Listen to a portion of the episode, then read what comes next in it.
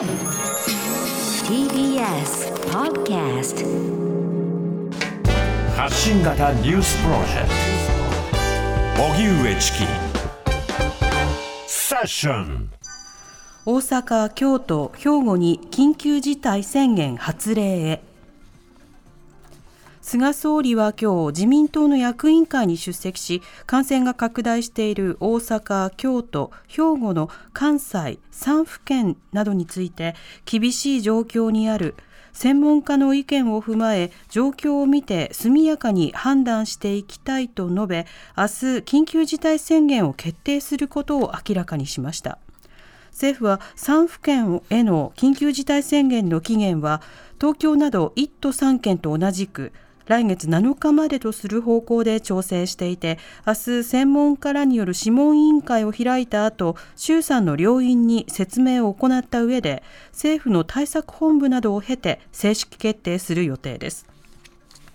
また菅総理は記者会見を行い緊急事態宣言を出すに至った理由や感染防止対策などについて説明を行います。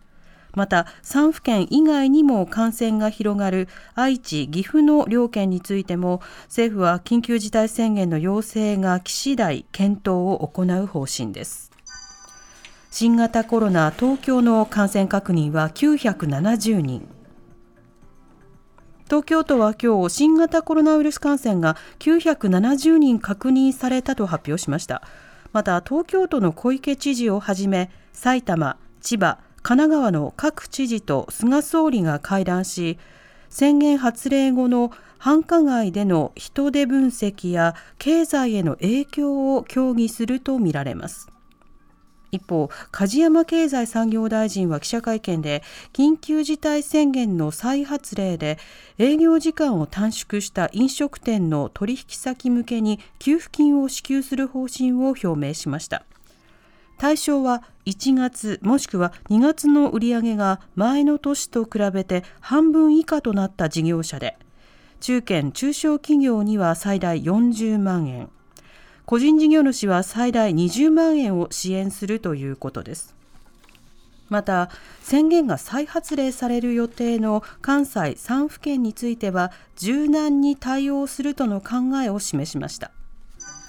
トランプが暴動を扇動した民主党が弾劾訴追決議案を提出。アメリカの連邦議会議事堂にトランプ大統領の支持者らが乱入した事件をめぐり民主党は11日多数を占める議会下院にトランプ氏の弾劾訴追決議案を提出しました。決議案ではトランプ氏が暴動を扇動したと非難し大統領の職にとどまることは安全保障民主主義憲法に対する脅威などと指摘しています。この決議案は賛成多数で可決される見込みでトランプ氏はアメリカ史上初めて2回にわたり弾劾訴追される大統領となりますが弾劾裁判が行われる上院は与党・共和党が多数を占めているため罷免される可能性は低いとみられます。吉川元大臣を収賄の罪で在宅起訴へ。吉川貴盛元農水大臣が鶏卵生産会社秋田フーズの前代表から1800万円を受け取った疑いがある問題で東京地検特捜部が大臣在任中に受け取ったとされる500万円について収賄の疑いで在宅起訴する方向で検討していることが分かりました。これは関係者への取材で分かったもので特捜部は吉川氏が心臓の手術をしたことや家宅捜索をすでに終えていることなどから逃亡や証拠隠滅の恐れは少なく逮捕の必要はないと判断したものとみられます。吉川氏は現金の受領を認めていて大臣の就任祝いだと思ったと話しているということです。電力を効率的に。電力需給逼迫で節電協力を呼びかけ。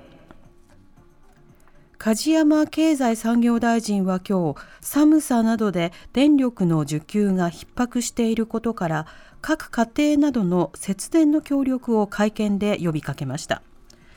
電力各社の午後1時までの発表によりますと供給力に対する電力の使用率は速報値で関西電力管内で午前8時台に99%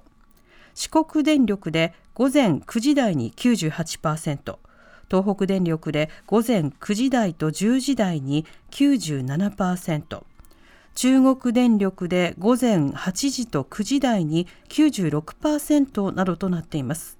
電力各社も家庭や企業に対し電気を効率的に使うよう呼びかけています。5G 関連の営業機密を不正に持ち出しか元ソフトバンク社員を逮捕。携帯電話大手ソフトバンクの次世代高速通信 5G に関する営業機密を不正に持ち出したとして警視庁は今日ソフトバンクの元社員で現在は楽天モバイル社員の相葉邦明容疑者を逮捕しました。警視庁によりますと相葉容疑者はソフトバンクに勤務していたおととし12月自宅から自分のパソコンで会社が利用するサーバーに接続 5G の技術情報のファイルを添付して自分宛にメールで送信し不正に営業秘密を持ち出した疑いが持たれています。捜査関係者によりますと相葉容疑者はその直後にソフトバンクを退社。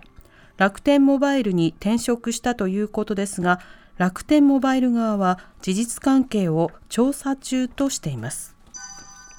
世界最大規模のテクノロジーの見本市 CES がオンラインで開幕。世界最大規模のテクノロジーの見本市 CES が11日新型コロナウイルスの感染拡大を受け史上初のオンラインで開幕しました。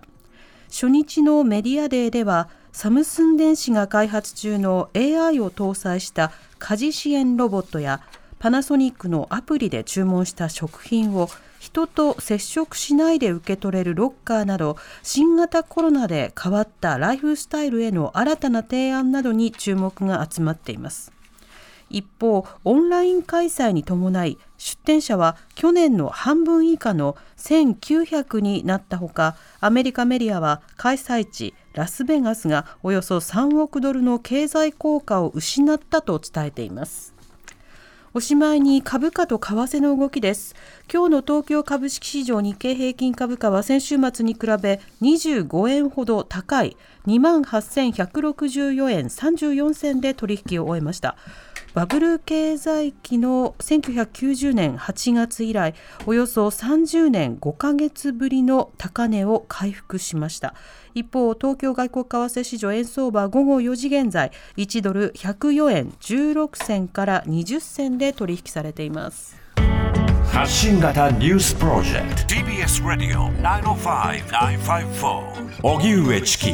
セッション